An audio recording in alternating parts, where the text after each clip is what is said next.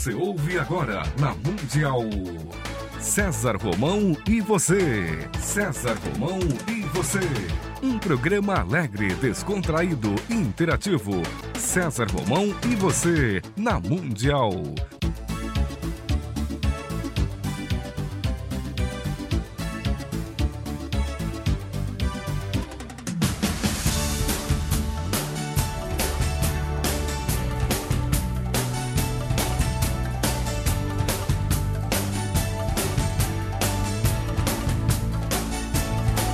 Toda a força pra vencer e o saber pra comandar. Tudo isso um dia vai chegar. Na jornada que começa, mil perguntas vão surgir. Vai achar suas respostas, vai saber aonde ir. Só você vai liberdade pra viver. E um dia então será como um grande homem deve ser.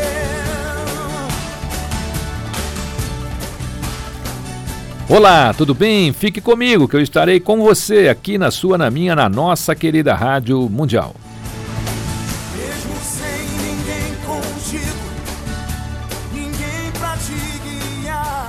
A Rádio Mundial traz uma novidade para seus ouvintes, para seus comunicadores. É a primeira unidade móvel para ser exposta em eventos, clínicas, espaços e empresas.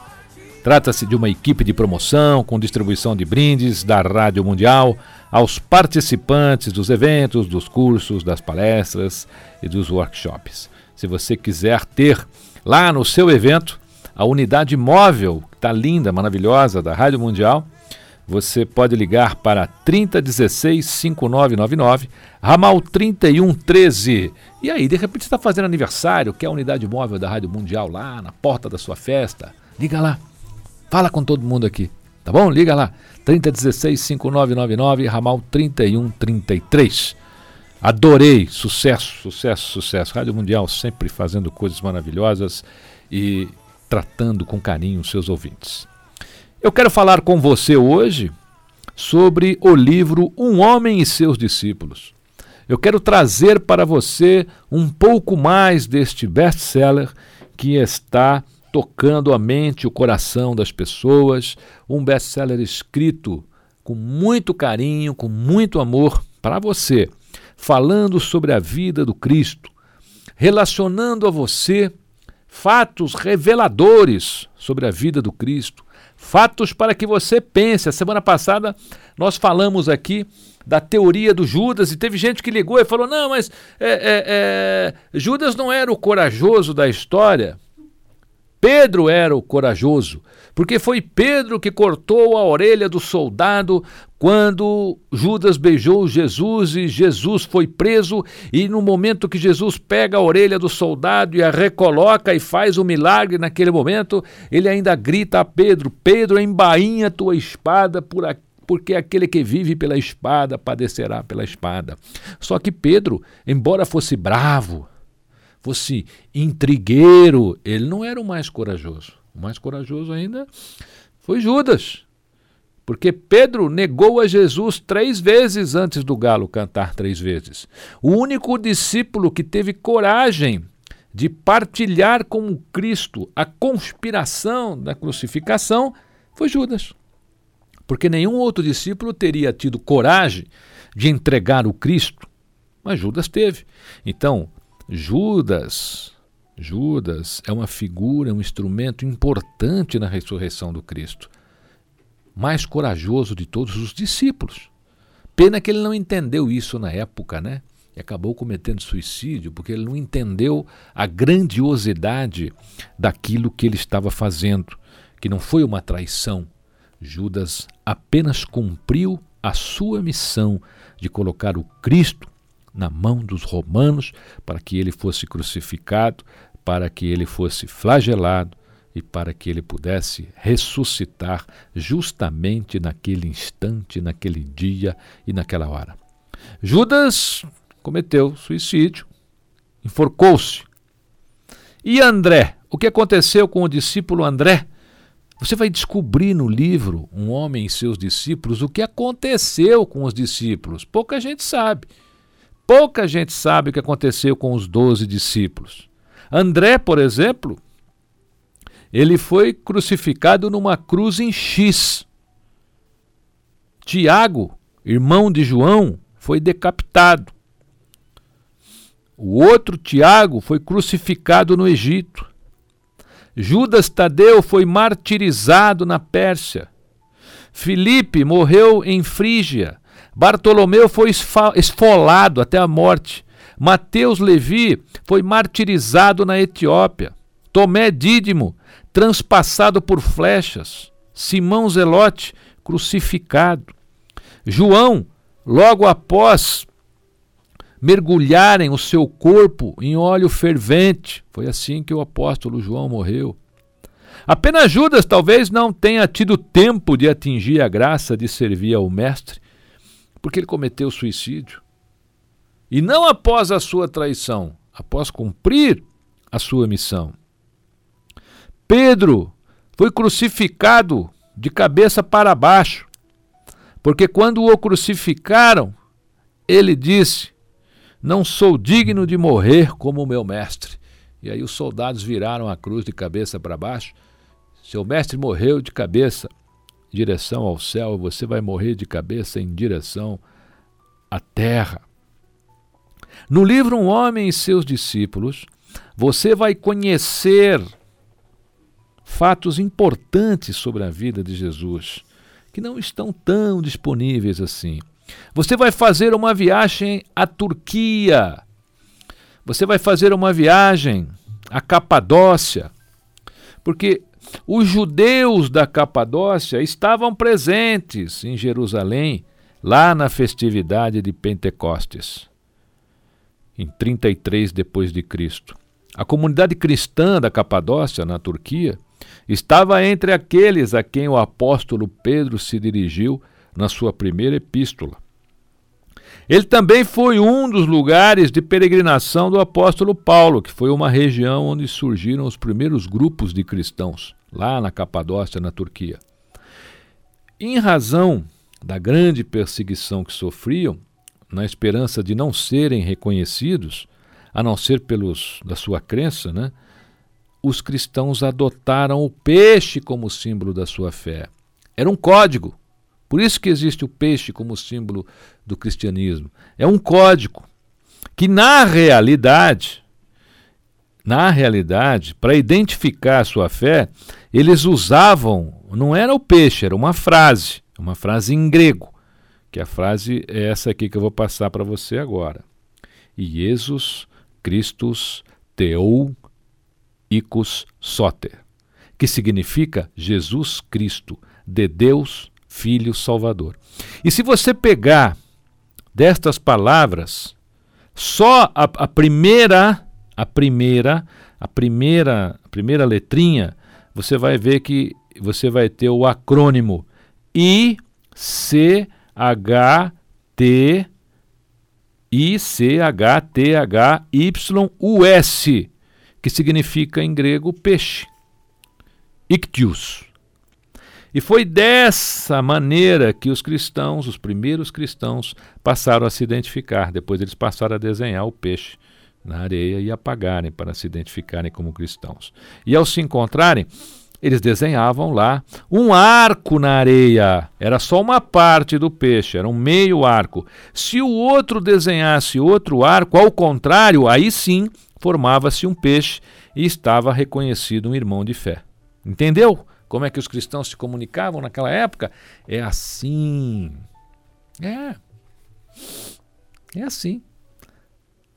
Tudo isso você vai encontrar no livro Um Homem e Seus Discípulos, pela editora Academia, que está em todas as livrarias do Brasil.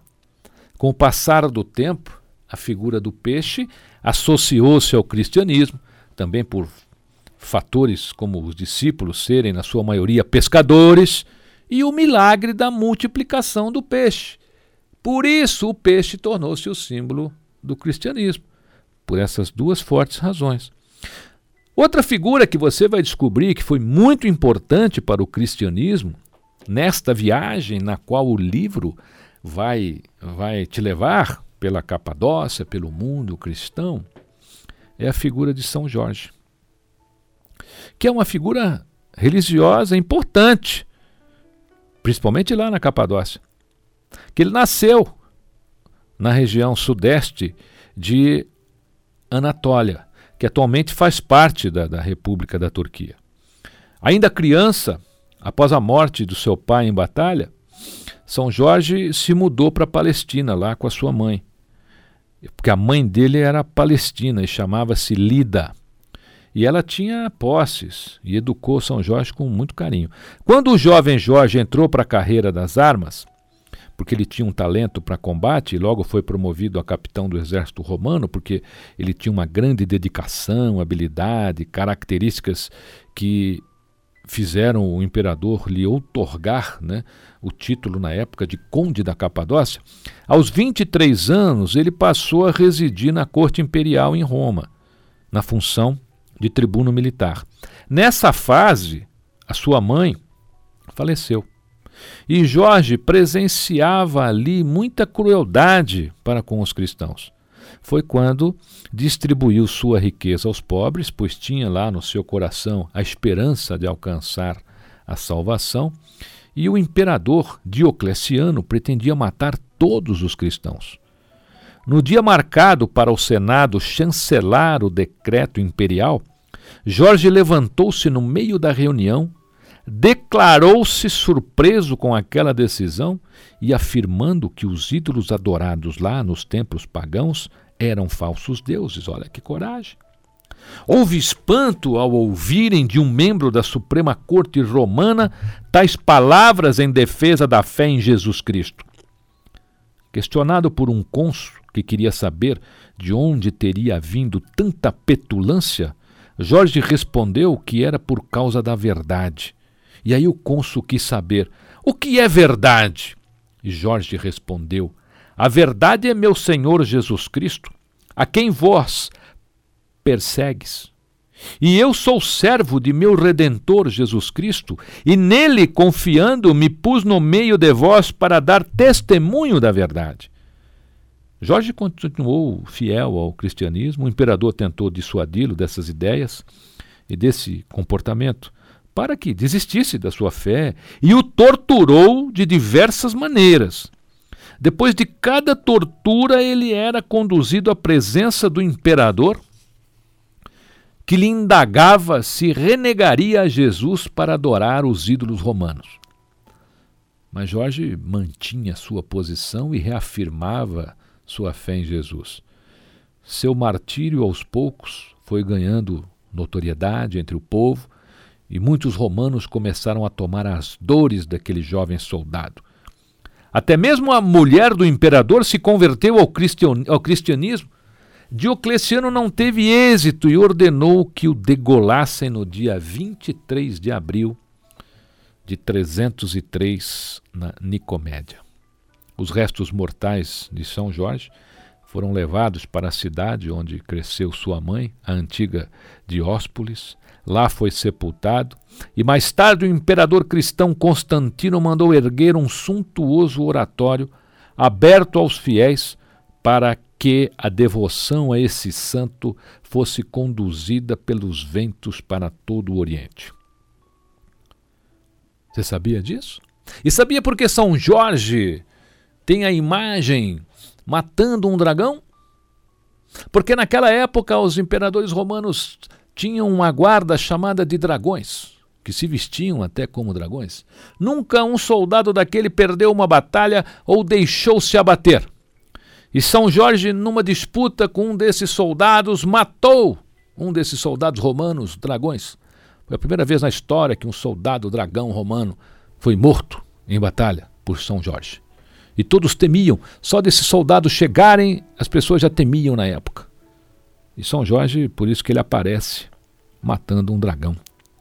E no século V já existiam cinco igrejas em Constantinopla, dedicadas a São Jorge. Só no Egito, nos primeiros séculos após a sua morte, construíram-se quatro igrejas e 40 conventos dedicados a ele. Na Armênia, em Bizâncio, no Estreito de Bósforo e na Grécia, São Jorge foi inscrito como um dos maiores santos da Igreja Católica. Olha quanta coisa você vai descobrir nesta leitura e digo a você que não contei nada ainda para você. Eu não contei absolutamente nada ainda sobre o livro Um Homem e Seus Discípulos. É um livro fantástico, é uma leitura fantástica, vai te levar por caminhos maravilhosos. Você vai andar pela França, você vai andar pela Alemanha, você vai viajar pela Turquia, você vai viajar pela história você vai descobrir por quê, por quê a importância da acácia dentro do mundo religioso, dentro do mundo judeu, dentro do papo de Deus. Por quê? Por quê? Por que a acácia? Por que a madeira da acácia? Você vai descobrir por que, que o templo de Salomão tudo no templo, toda a movelaria do templo era de acácia, você vai descobrir que a arca dos dez mandamentos também era de acácia. E por que era de acácia? Vou te dar só uma, uma pistazinha. Porque quando Deus se manifesta a Moisés, num arbusto ardente, o arbusto era um pé de acácia.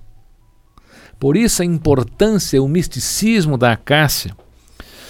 Olha, eu poderia falar tantas coisas sobre esse livro para você, mas eu espero que o livro fale por ele. Um Homem e Seus Discípulos está em todas as livrarias do Brasil. Você vai aprender muita coisa sobre a vida de Jesus. Muita coisa. E olha, o livro é um romance, porém é um romance com bibliografia feito e escrito através de profunda pesquisa. Eu levei muito tempo para escrever este livro. É, de todos os livros que eu já escrevi, esse é o que eu mais gostei de escrever, até em função do assunto, que é um assunto que eu gosto muito. É um assunto que fascina o meu coração, a minha mente e ainda fascina o mundo.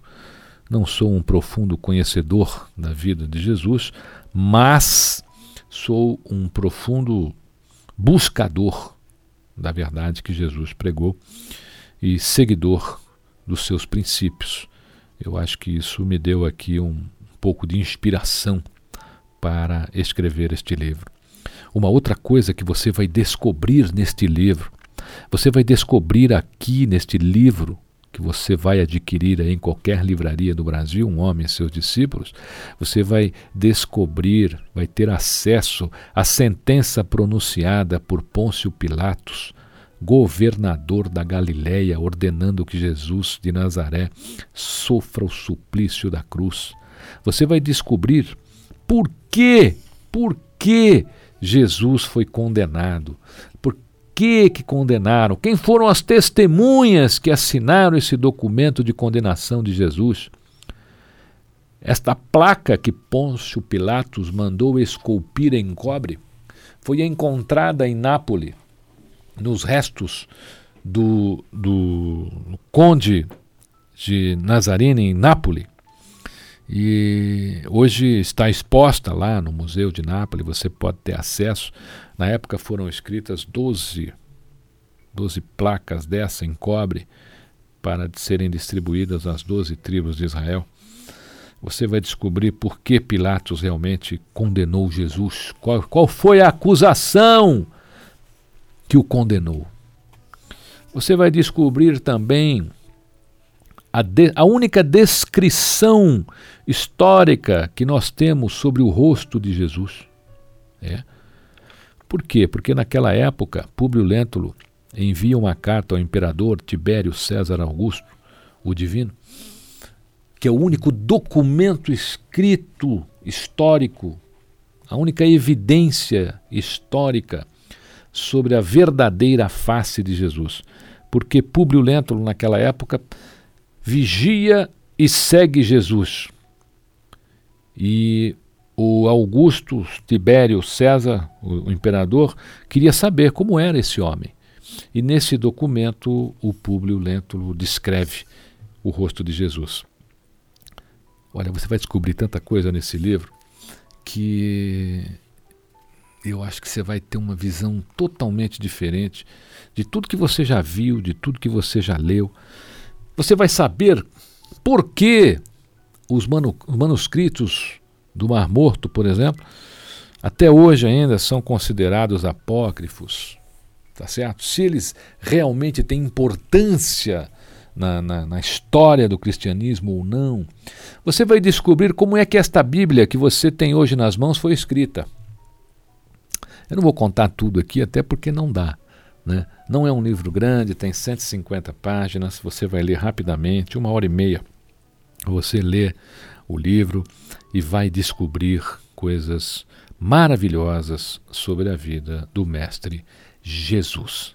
Olha, um homem e seus discípulos. Está em todas as livrarias do Brasil. E depois que você lê, se você ainda tiver alguma dúvida, você me escreve, tá? Aí a gente conversa, eu posso tentar esclarecer alguma dúvida sua. Por que, que eu escrevi esse livro? É uma das coisas que as pessoas mais me perguntam, né? Porque eu gosto. a gente não precisa ter porquê na vida para fazer as coisas. Aliás, esse é um grande problema, né?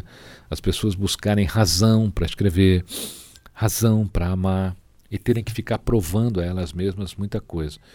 Por exemplo, você diz para uma mulher assim: Eu te amo. O que, que ela responde? Prove. Né? Nós vivemos num mundo da prova. Eu sou teu amigo, prove. Eu acho que esse comportamento é uma coisa que as pessoas têm que ir abandonando.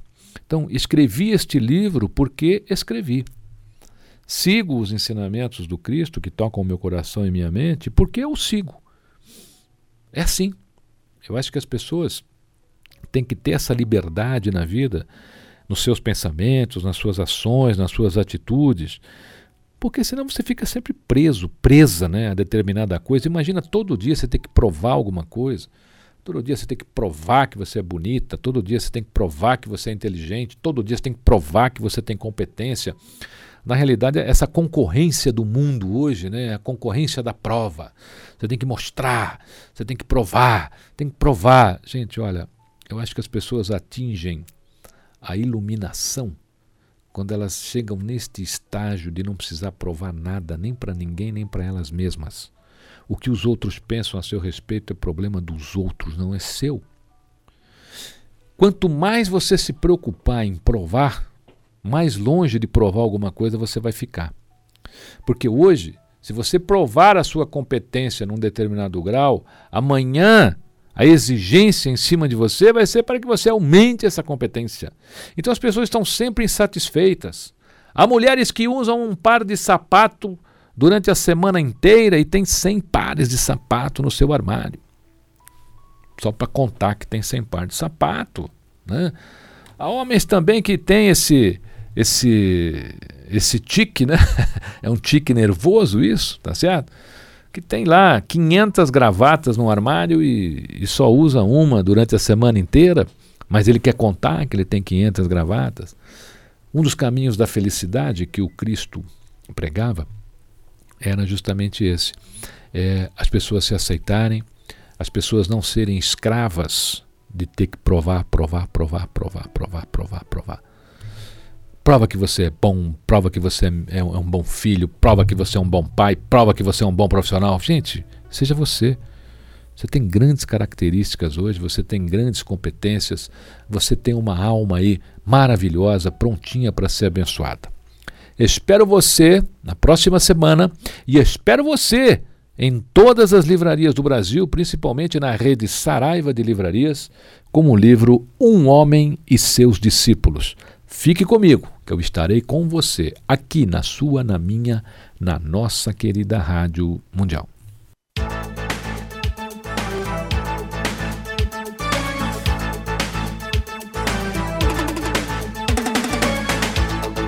Você ouviu na Mundial. Programa César Romão e você.